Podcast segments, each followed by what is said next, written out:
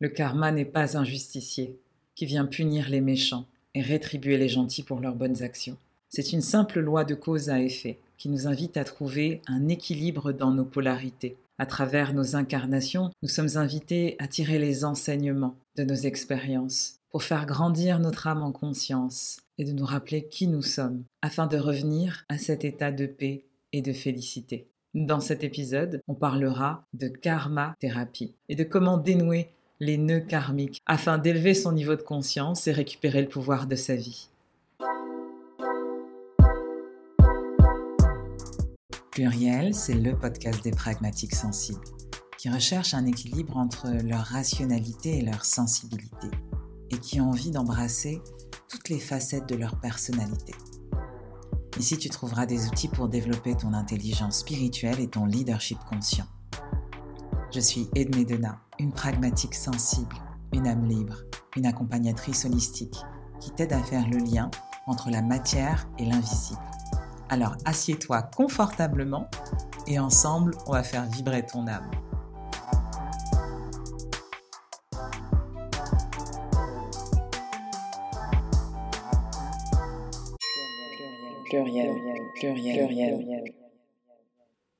Bienvenue à toi dans ce troisième épisode sur la transe et sur l'hypnose, et particulièrement sur l'hypnose spirituelle. Aujourd'hui, on va parler de la karma thérapie. Ah, rappelle-toi, avant d'écouter cet épisode, que tout ce que je dis n'est qu'une proposition.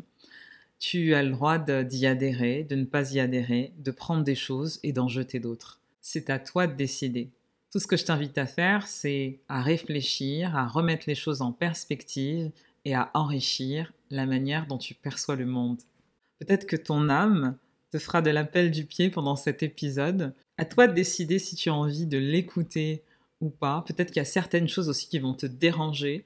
Et c'est bien d'être dérangé, d'être bousculé parfois pour faire grandir notre âme et pour ouvrir le champ des possibles.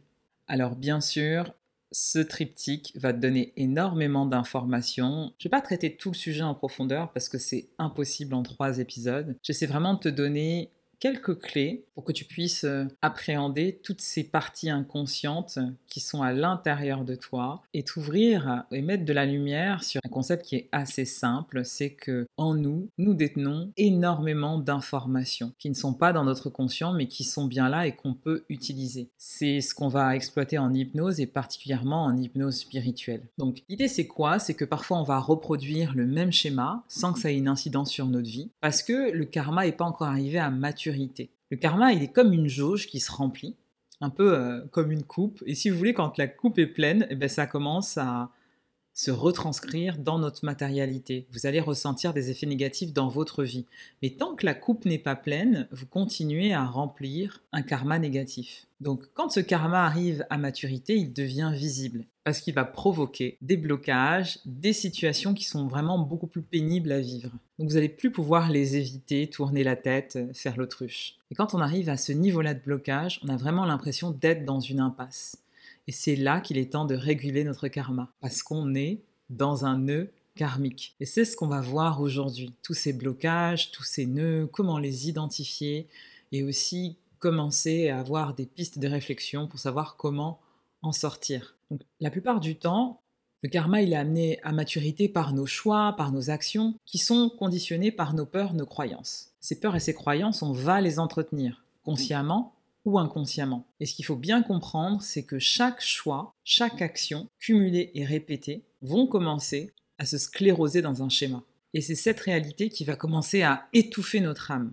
Donc imaginez une jauge qui se remplit, et quand on ne le traite pas quand il arrive à maturité, il y a un moment, on se retrouve face à un mur, dans nos pensées, dans nos actions, et ça va devenir de plus en plus grave, et ça va avoir de plus en plus de conséquences sur notre vie. Donc pas de fatalité encore une fois, si vous avez écouté le deuxième épisode, personne n'est victime de son karma. C'est juste une invitation à sortir de l'inaction, de l'inertie, à sortir du mode pilotage automatique et à se reconnecter à soi-même, à ses besoins, à cette source intérieure, ce divin qui est à l'intérieur de nous et devenir maître de sa vie. Donc en gros, on est tout le temps invité à trouver cette fameuse loi du milieu. Je vais beaucoup en parler pendant cet épisode, L'idée, c'est de trouver un équilibre, de ne pas être dans des extrêmes.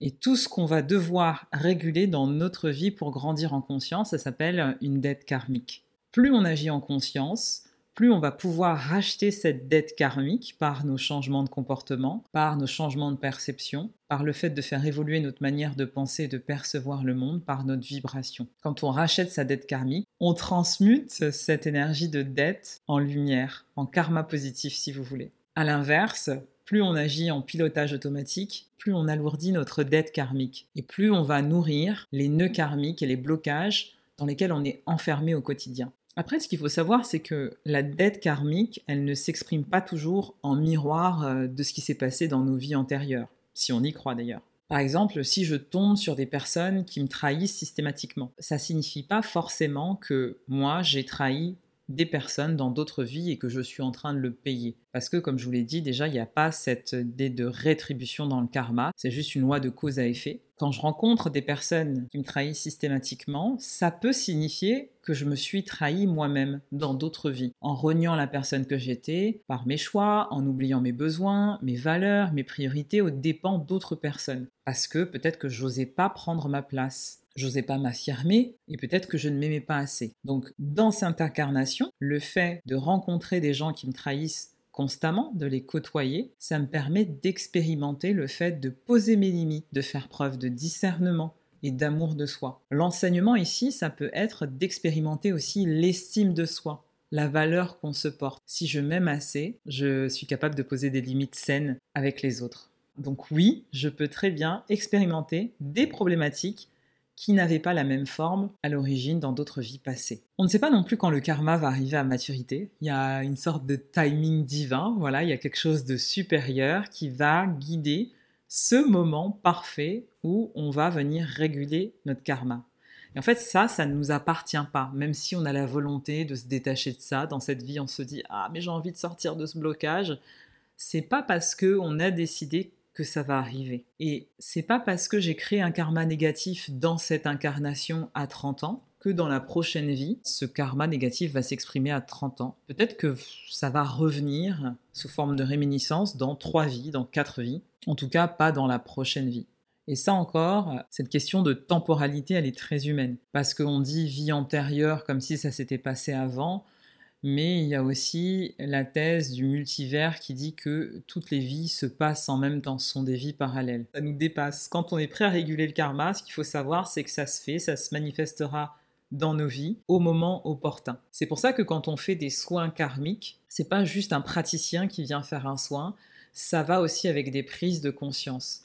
La personne qui vient faire un soin doit travailler sur elle en thérapie pour pouvoir avancer sur son chemin de conscience prendre les enseignements qu'elle est venue apprendre dans cette vie et pour pouvoir transmuter cette énergie.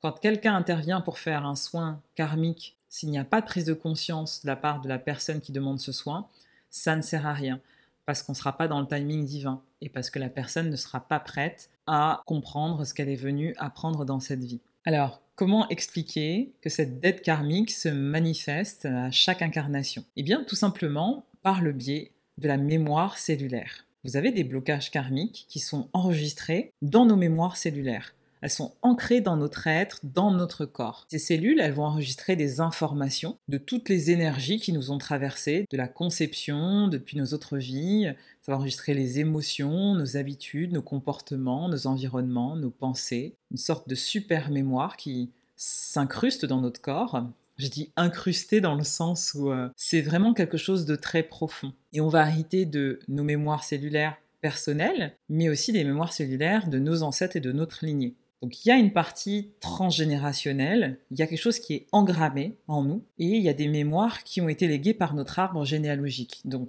il y a toujours trois dimensions dans ce legs. Il y a nos mémoires personnelles, les mémoires transgénérationnelles de notre lignée et également les mémoires du collectif. On avait déjà un peu abordé ce sujet-là des trois dimensions dans tous les épisodes sur le transgénérationnel. Là, c'est pareil au niveau karmique.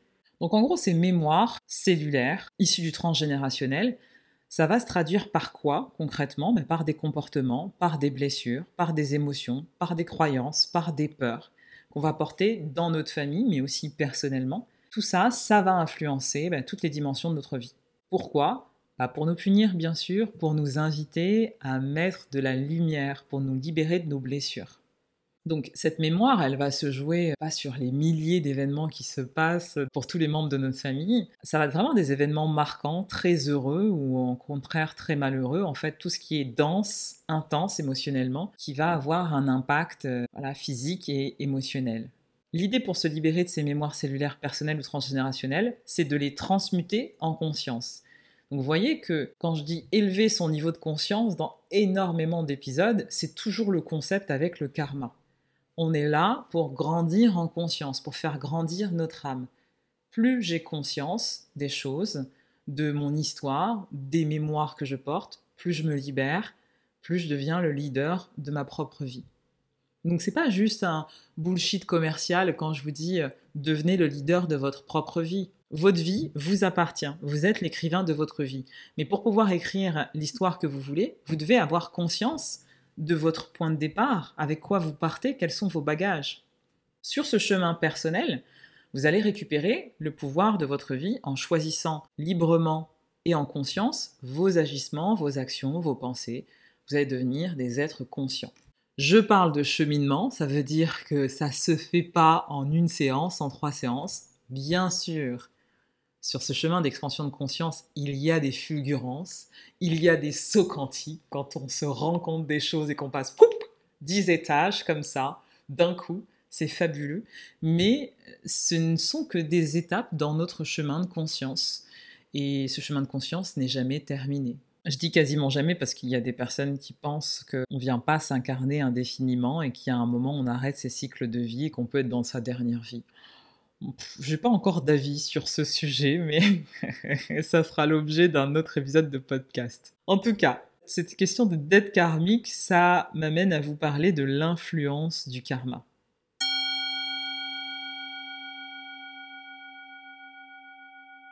Certaines fois, il y a des influences sur notre incarnation, c'est-à-dire euh, on sent des blocages, des schémas répétitifs, des expériences malencontreuses qui se répètent et qui sont de plus en plus violentes et qui sont de plus en plus éprouvantes. Donc c'est presque euh, évident qu'il y a quelque chose qui va au-delà de notre incarnation, qu'on se retrouve dans un nœud karmique. Mais des fois, ça n'a pas de conséquences immédiates. Parce que le karma, qui est comme une jauge, peut être différé dans le temps et même transmise à notre descendance. Ça veut dire quoi? Ça veut dire qu'aujourd'hui, je peux me créer un karma négatif avec certaines actions et certains comportements, mais ça ne veut pas dire que ce karma, je vais le réguler dans cette vie. Ça va peut-être être dans une autre vie, dans ma prochaine vie, dans deux vies, dans trois vies, ou peut-être que ce sera légué à ma descendance dans mon arbre. Donc on ne peut pas savoir quand sera la résonance du karma et quand est-ce qu'elle se manifestera dans cette vie ou dans d'autres vies. Ce qui est sûr, c'est que c'est une loi de cause à effet. Donc les gens qui pensent qu'ils agissent impunément, qui vont faire du mal à autrui, qui vont se comporter en fait de manière nuisible, individualiste et être dans des énergies qui sont très basses et se dire bah, voilà, moi je ne risque rien, c'est complètement faux. C'est juste que les effets de leurs actions n'apparaissent pas immédiatement. Et ça, on ne peut pas le décider. Des fois, ce karma se manifeste très directement, des fois, pas du tout. Gardez en tête l'esprit d'un effet boomerang. Quand je crée un karma négatif, je lance le boomerang. Et puis, quand euh, cette dette karmique se manifeste, avec un karma qui arrive à maturité, le boomerang revient vers moi. Et je vais devoir gérer les conséquences et les répercussions de mes actions. Donc ces mémoires karmiques peuvent apparaître sous différentes formes. D'une personne à l'autre, avec la même problématique, va avoir des formes euh, différentes. Par exemple, ça peut être une douleur qui persiste dans la poitrine avec une sensation dans sa cage thoracique qui est très oppressante, qui se rétrécit par moments, des difficultés à respirer et même une peur de, voilà, de prendre sa place, de, de se rebeller, peur de communiquer, peur d'être vu, peur de poser ses limites. Une personne qui a ce genre de manifestation dans cette vie peut avoir une mémoire d'un ancêtre qui est mort violemment, euh, avec soit un pieu, soit une lance dans le cœur, et qui était là pour revendiquer sa liberté, pour revendiquer quelque chose. Donc, les mémoires, elles se traduisent à la fois au niveau corporel, d'une blessure, d'un ancêtre qui a été tué à un endroit de son corps, donc on porte la mémoire de la douleur, et en même temps, la blessure émotionnelle de la situation, puisque c'est quelqu'un qui revendiquait quelque chose, qui voulait faire valoir ses droits et finalement il était tué pour ça. Donc je peux porter la peur d'un ancêtre et ça peut me poser des difficultés à prendre ma place, à poser des limites et à se libérer de situations euh, qui ne respectent pas mes valeurs dans cette vie. Ça, c'est vraiment un exemple parmi tant d'autres. Et donc, quelqu'un comme ça qui a des douleurs inexpliquées dans son corps, que la médecine ne résout pas, qui a des peurs aussi qui sont pas forcément très rationnelles par rapport à son environnement, après un nettoyage karmique, peut se sentir vraiment libéré des mémoires de ses ancêtres. dans ce cas-là, il y a différentes manières. Bah, ça peut être fait par l'hypnose spirituelle, ça peut être conscientisé par méditation ou avec un consultant clairvoyant qui va se connecter, euh, ça peut être aux annales aux mémoires de la lignée. Il y a vraiment différents moyens. Les moyens que moi je vous invite toujours à expérimenter, c'est où vous allez être guidé par un praticien et faire votre expérience vous-même pour canaliser vous-même des messages. Parce que je trouve ça plus intéressant que ça passe par votre corps, puisque comme je vous l'ai dit, la prise de conscience est essentielle quand il s'agit de blocage karmique. Donc pour moi, l'hypnose spirituelle, c'est la voie royale, entre guillemets, parce que vous allez faire l'expérience vous-même. Et je prêche pas ma paroisse parce que je fais aussi des annales akashiques, mais je trouve que beaucoup de personnes essaient de se déresponsabiliser en canalisant des messages avec d'autres personnes. Quand vous allez voir quelqu'un pour euh, une séance d'annales c'est la personne qui va canaliser pour vous. Alors que quand vous pratiquez une séance d'hypnose spirituelle, bah, la plupart du temps, c'est vous qui êtes en transe, en état de conscience modifié, et qui allez capter, ressentir des informations. Et ça, comme expérience, bah, je trouve ça déjà incroyable de pouvoir expérimenter d'autres espaces comme ça et de voir les choses par soi-même, de les ressentir, de toucher à des mémoires d'autres vies, c'est hyper puissant et ça peut vous faire faire des sauts quantiques. Je ne peux que vous recommander ça. En revanche, vous ne savez pas ce que vous allez trouver. Vous partez avec une problématique particulière, alors ça peut être un blocage, ça peut être euh, un mot physique, ça peut être des questionnements sur votre mission de vie, ça peut être aussi euh, des conséquences, des questions sur euh, des relations qui sont karmiques peu importe la problématique. Mais ce que vous avez trouvé est essentiel pour éclairer votre chemin de vie maintenant. Et c'est ça qui est intéressant.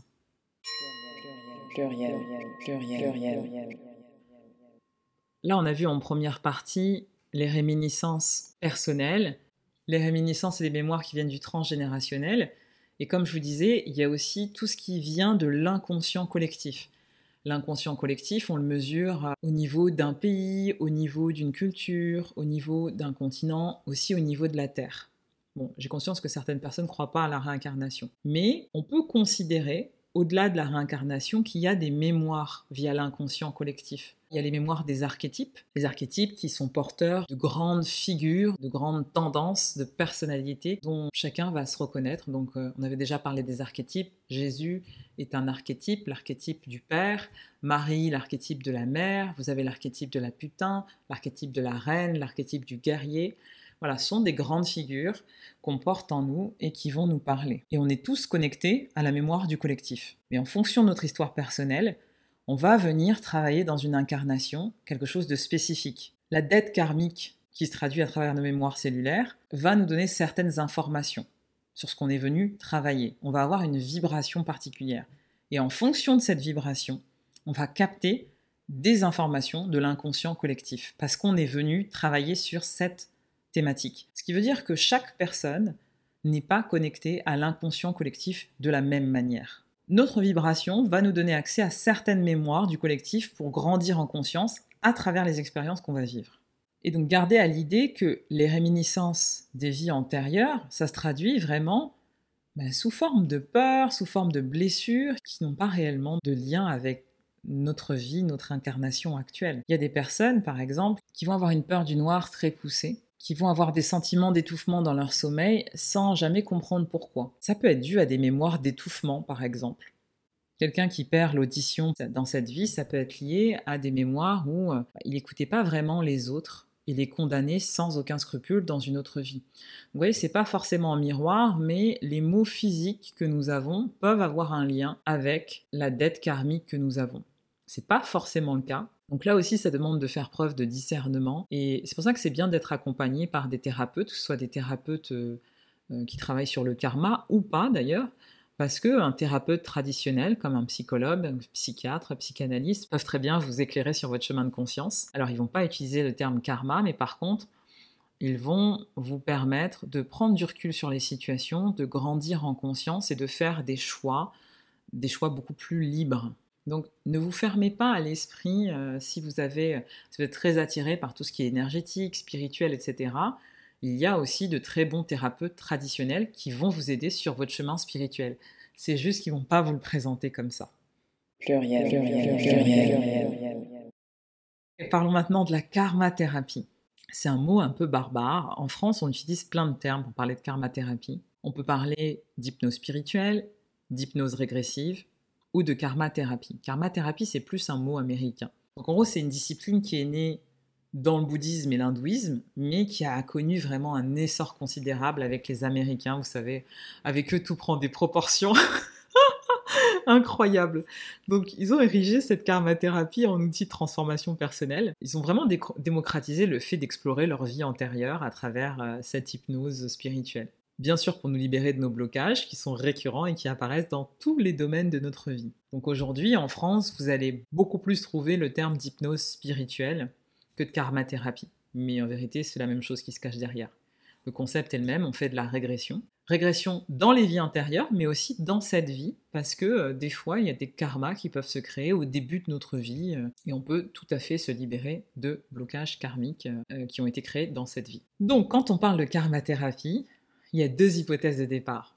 Un, les vies antérieures existent. On se réincarne et dans ce cas, bah, la régression va nous permettre de trouver le l'origine du nœud, du schéma répétitif pour s'en libérer, tout simplement. La deuxième hypothèse, c'est que les régressions sont une création de notre psychisme qui va utiliser la symbolique des vies antérieures pour nous libérer de charges émotionnelles, de blessures émotionnelles, de nos problèmes, pour nous alléger, pour trouver la paix. Est-ce qu'il y a une hypothèse qui est mieux que l'autre? J'ai envie de vous dire, si la personne qui y croit ou qui y croit pas ne se met pas en danger et ça lui permet d'alléger son psychisme, d'aller vers le mieux-être, vers la paix, la sérénité, et qu'elle ne fait du mal à personne, finalement, peu importe ce qu'elle croit. Les vies antérieures, la karma-thérapie, c'est juste une perception. On n'a pas besoin d'y croire, finalement. L'important, c'est euh, le résultat. Un résultat qui vous amène vers le mieux-être et qui est respectueux aussi des autres. Donc après, il y a des personnes, il y a des praticiens qui ont vraiment impacté la karma-thérapie. Il y a Edith Fior, qui est une des références en hypnose spirituelle. Elle a beaucoup parlé des esprits possessifs et de toutes les entités qu'elle a pu rencontrer euh, avec ses clients lors des séances. Et puis après, euh, il y a des thèses qui sont beaucoup plus ésotériques et des gens qui ont créé des courants comme Dolores Cannon, qui a créé l'hypnose régressive et quantique. Donc elle a lié deux disciplines et elle a énormément de disciples. Moi, j'avoue, je suis pas très chaude avec l'approche de Dolores Cannon. Le personnage me dérange un peu dans sa vibration et ses disciples, parce qu'il s'agit bien de disciples, il y a quelque chose qui colle pas. J'arrive pas à mettre exactement des mots dessus. Je vous laisse vous faire votre propre avis sur Dolores Cannon et sur les praticiens qui sont formés à sa pratique. Je dis pas que son approche ne sert à rien, je dis que leur vibration est bizarre. Vous m'en direz tant. D'ailleurs, j'ai reçu sur Instagram des messages de personnes qui avaient fait des séances d'hypnose spirituelle avec des gens qui avaient été formés par Dolores Cannon. Si vous en avez fait et si vous êtes formé à cette méthode, eh ben, contactez-moi euh, sur les réseaux et j'échangerai avec vous avec plaisir. J'ai hâte de voir vos messages et que vous me racontiez vos expériences. On ferme la parenthèse sur Dolores Cannon le, plus important, c'est que le karma, c'est une invitation à emprunter la voie du milieu. S'il y a un truc que vous devez retenir dans cet épisode, c'est ça. Le karma vous invite à équilibrer les choses, à sortir des extrêmes, à trouver un équilibre dans vos agissements, dans vos actions, dans vos pensées. Il n'y a pas de jugement derrière la notion de karma, mais c'est plus une notion d'équilibre. La vie va nous envoyer des expériences dans notre incarnation pour qu'on puisse ajuster nos comportements. Il n'y a pas de notion de tu fais quelque chose de bien, tu fais quelque chose de mal. Là, on parle plus de vibration de nos actions et des effets que ça va avoir sur les gens et sur nous-mêmes. on a une leçon à tirer de nos expériences vécues afin de trouver notre propre équilibre, afin d'équilibrer notre karma et de pas alourdir notre dette karmique, la jauge dont je vous parlais tout à l'heure. Donc plus mon karma est équilibré, plus je suis en paix dans mon existence, moins je suis dans les extrêmes. Plus je rencontre des blocages qui sont récurrents dans ma vie, dans tous les domaines, dans toutes les thématiques, plus la vie m'invite à équilibrer mon karma. Et tant que je n'ai pas saisi les enseignements en conscience, ben, je vais vivre des expériences en rapport avec ces problématiques. Parler un peu du karma négatif. je vous ai expliqué dans l'autre épisode, quand je dis négatif et positif, c'est vraiment pour schématiser, mais c'est pas vraiment les bons termes, c'est pour que vous compreniez la logique qui est derrière, et pour distinguer les deux types de karma. Je vous rappelle que le karma qui est dit positif, il est là quand on a une action qui est équilibrée, qui est juste, euh, qui va générer des expériences qui sont agréables, euh, qui va nous procurer des hautes vibrations, qui va s'exprimer dans l'incarnation comme des talents, comme des qualités, des circonstances favorables. Et tout ça, souvent, c'est des réminiscences de nos vies antérieures. Voilà, ces talents qui apparaissent comme ça, ces qualités, ces circonstances favorables, qu'on peut appeler le destin, la chance. Le karma négatif, c'est ce qui fait qu'on va vivre des expériences qui sont pas agréables, qui sont répétitives, qui sont éprouvantes, comme des compulsions alimentaires, des relations toxiques, des événements malheureux, des tragédies, tout ce genre de choses. Et ce karma négatif, il peut être alimenté par un déséquilibre énergétique. C'est pour ça que je vous parlais de la voie du milieu et de trouver son équilibre. Si on est trop dans l'yin ou trop dans le yang, trop dans le faire ou trop dans l'être, si on n'arrive pas à trouver cette voie du milieu, ça crée un déséquilibre énergétique qui va créer un karma négatif. Pourquoi? Parce que le concept du karma nous invite à trouver cette voie du milieu, la voie de la plénitude, de la paix, de la félicité. Et ça se mérite avec une maturité spirituelle. Donc tout le but de notre incarnation, c'est de nous rappeler ce que nous sommes et de revenir à cet état originel. Par exemple, une personne qui serait trop dans l'in, c'est-à-dire qui est trop dans la réceptivité, dans la contemplation, ben ça va créer un déséquilibre entre sa capacité à donner et à agir. Donc la vie va lui envoyer des expériences qui vont l'inviter à trouver un équilibre entre donner et recevoir, entre être et faire jusqu'à temps qu'elle tire les enseignements de cette incarnation. Parfois, malheureusement, j'ai envie de dire, euh, les prises de conscience peuvent être réparties bah, dans plusieurs incarnations. Donc il y a des problématiques qu'on ne va pas résoudre dans cette vie. Mais euh, on ne le sait pas. C'est pas à nous de décider du timing divin. Le déséquilibre énergétique, il peut aussi se créer quand une personne est trop dans la verticalité et pas assez dans l'horizontalité. Ça veut dire qu'elle est voilà, très connectée à la terre, au ciel, mais elle va négliger complètement les relations avec les êtres humains autour d'elle. Elle va avoir très peu de relations avec ses semblables. La voie juste, c'est la voie du milieu. Quand je trouve un équilibre, quand je ne suis pas dans les extrêmes. Le fait d'être trop dans la verticalité, c'est-à-dire connecté à la terre et au ciel, mais pas aux êtres humains qui sont autour de moi, bah, ça peut traduire une peur du rejet. Au niveau karmique, la vie, elle va juste nous inviter à équilibrer nos relations verticales et horizontales. Donc, retenez que ce sont les extrêmes qui vont créer des déséquilibres énergétiques et donc du karma négatif. Encore une fois, pas de fatalité, juste une invitation à trouver son propre équilibre et euh, sa responsabilité. À tout moment, chacune de vos pensées, chacune de vos actions vont potentiellement équilibrer ou alourdir votre karma. Alors cet équilibre, il se trouve dans quoi? Eh bien tout simplement dans la transmutation des énergies. Vous pouvez vous poser des questions qui vont vous aider à transmuter ces énergies. C'est qu'est-ce que j'ai envie de faire des expériences que je vis? Vous rappelez déjà que vous décidez de votre réalité, des impacts que vont avoir chaque événement extérieur sur votre vie et sur votre bonheur.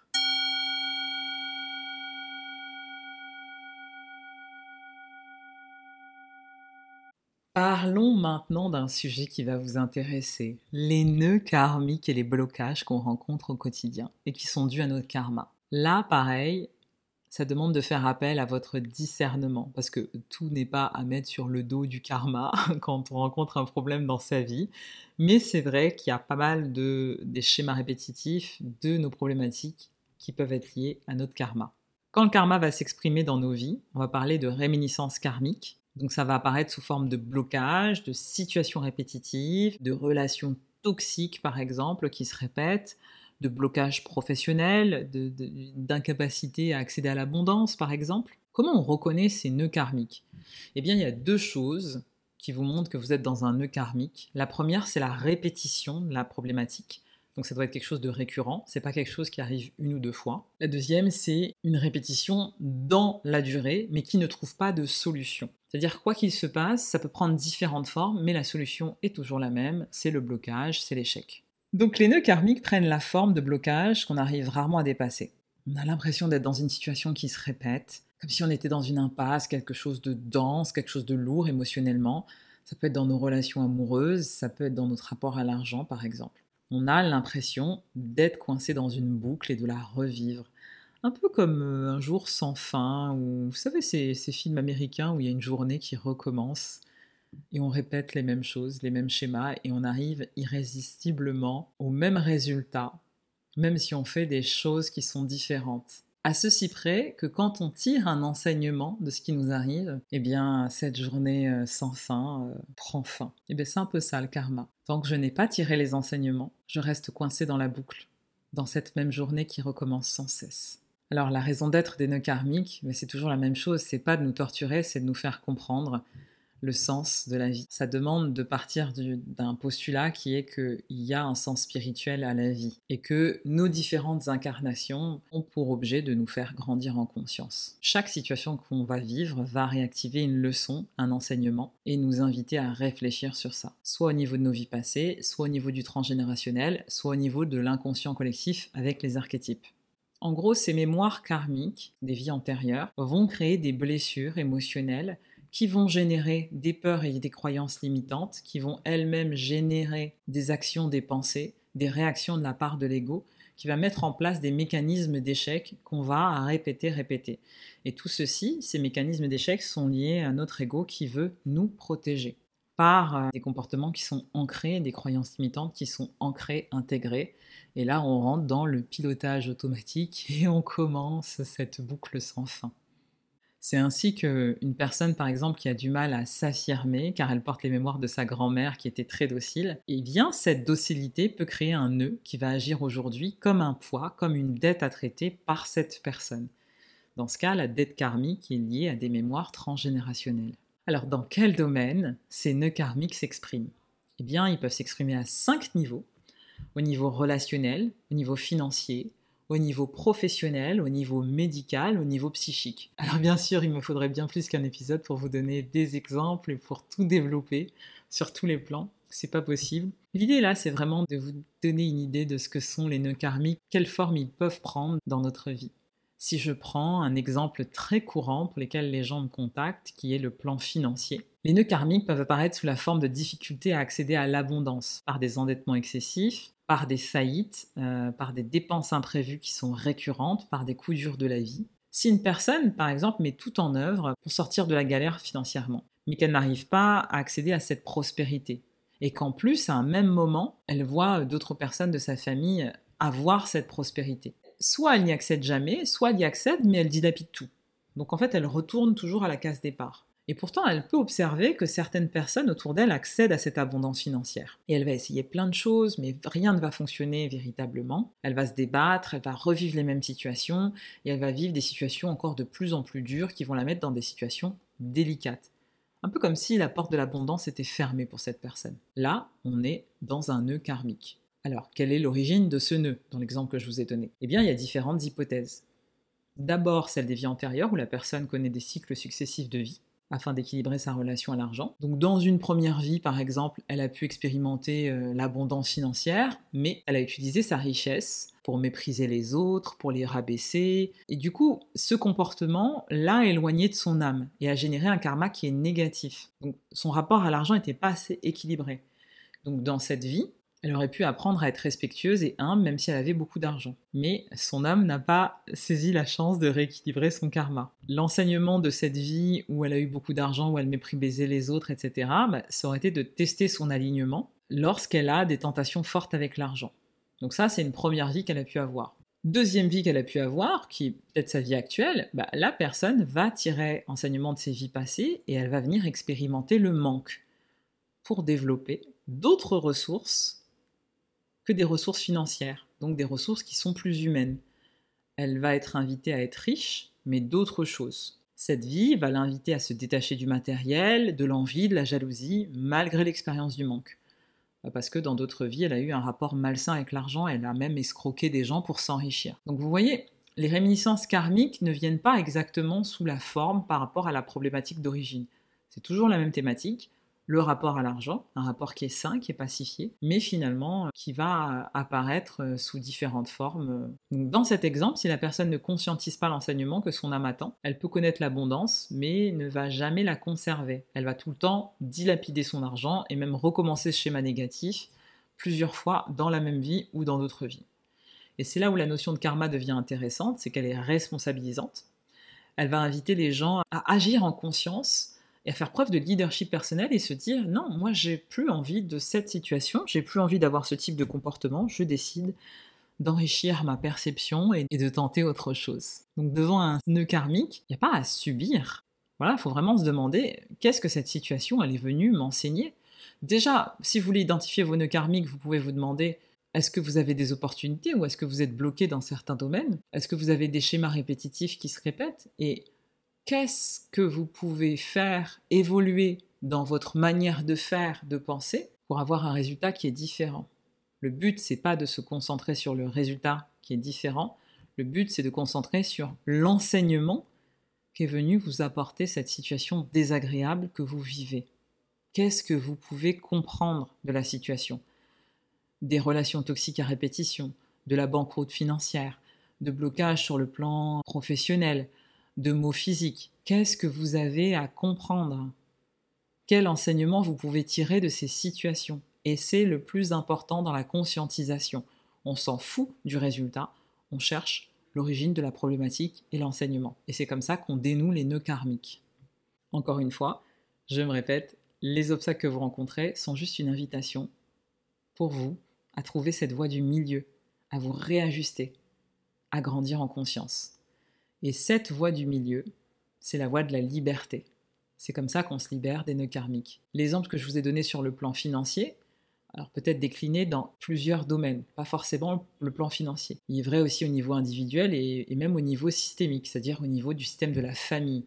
Des fois, on va jouer ce karma avec des problématiques financières sur l'abondance dans des familles où chacun va avoir un rôle, mais chacun ne va pas jouer euh, la même dette karmique finalement. Ça veut dire que des membres d'une même famille peuvent rejouer un karma familial avec des membres qui vont se connaître successivement dans des incarnations, mais qui vont pas avoir la même place. Donc la mère va devenir le père, le, frère va devenir l'oncle, etc. Et chacun va jouer son karma à l'intérieur de la famille euh, en rencontrant de nouveau des âmes qu'il a déjà connues. Et d'ailleurs, vous pouvez l'observer, dans les familles, la relation à l'argent, c'est souvent synonyme de crispation et de conflit. Donc c'est pas juste une action particulière qui va créer du karma, mais plutôt l'intention qui est derrière. Des fois, on peut se dire naïvement, euh, ah oui, mais par exemple, si je donne de l'argent et si je partage de l'argent avec ma famille, eh bien, je vais créer un karma positif. Eh bien non. L'intention qui est derrière est très importante. Est-ce que ça vous paraît juste de partager, de donner, d'aider dans cette situation? Si ça vous paraît juste et bon, vous allez créer un karma qui est positif. Si derrière, il y a une idée de peur d'être rejeté, il y a une idée de culpabilité de ne pas partager, il y a quelque chose en fait qui n'est pas finalement lumineux, bah, ça va créer un karma qui est négatif. Vous devez aussi faire preuve de discernement quand vous partagez votre argent. Ça doit vraiment vous sembler juste, bon et approprié par rapport à la situation. Sinon, ça peut créer du karma négatif. Pourquoi? Parce que le fait de donner plus que de raison, ça peut être pris au niveau karmique pour un manque de discernement. Donc, je dois, oui, donner, mais je dois me préoccuper de comment je donne et à qui je donne. Donc, pour me libérer des nœuds karmiques, j'ai besoin de deux choses de changer mon comportement, parce que j'ai eu une prise de conscience, mais aussi d'avoir une intention qui est derrière, une intention qui est juste. S'il y a juste une action et que derrière j'ai des ressentiments, un esprit de vengeance où il n'y a pas de prise de conscience, ça ne fonctionne pas. Pas de triche avec le karma et avec les nœuds karmiques. Pluriel, pluriel, pluriel, alors, je vais prendre un autre exemple, celui des relations amoureuses, parce que c'est un peu le deuxième thème le plus courant euh, quand on vient me consulter en hypnose spirituelle. Donc, je donne volontairement cet exemple. Qu'on peut avoir la croyance, par exemple, qu'on n'est pas assez bien pour se marier, pour être en couple, pour avoir une relation qui est stable. Ça, c'est une réminiscence karmique. C'est un schéma répétitif qui va se répéter dans les relations amoureuses et qui est nourri par une croyance, par une blessure qui est liée à des mémoires karmiques. Donc je suis en boucle comme ça et j'ai l'impression que ben, j'arrive pas à trouver de relations stables. Et ça, il y a une croyance qui est derrière, c'est qu'on n'est pas assez bien pour vivre une vraie histoire d'amour. La mémoire karmique qu'il peut avoir derrière et qui est liée à d'autres vies, c'est que, par exemple, j'ai pu avoir des vies où je dénigrais les autres dans la relation pour assouvir mes propres désirs. Donc, dans cette vie, le karma m'invite à équilibrer les choses non seulement à respecter les autres dans la relation, mais aussi à les pousser à s'aimer, à se prioriser, à avoir des relations équilibrées. Pour réguler cette dette karmique dans la relation amoureuse, je vais travailler sur mon karma personnel et vraiment porter une attention particulière aux effets de mes actions sur les autres. Donc dans l'exemple que je vous ai donné avec les relations amoureuses, la personne qui n'arrive pas à trouver de relation stable, bah, elle peut avoir la croyance qu'elle ne vaut rien. Le karma va l'inviter aussi à valoriser ses talents sans se rabaisser devant les autres. Une posture voilà qui est ni trop en avant, ni trop en retrait et trouver sa juste place. Donc si l'enseignement c'est de trouver sa place, c'est également que la personne doit aider les autres à se valoriser et à se mettre en avant de manière équilibrée.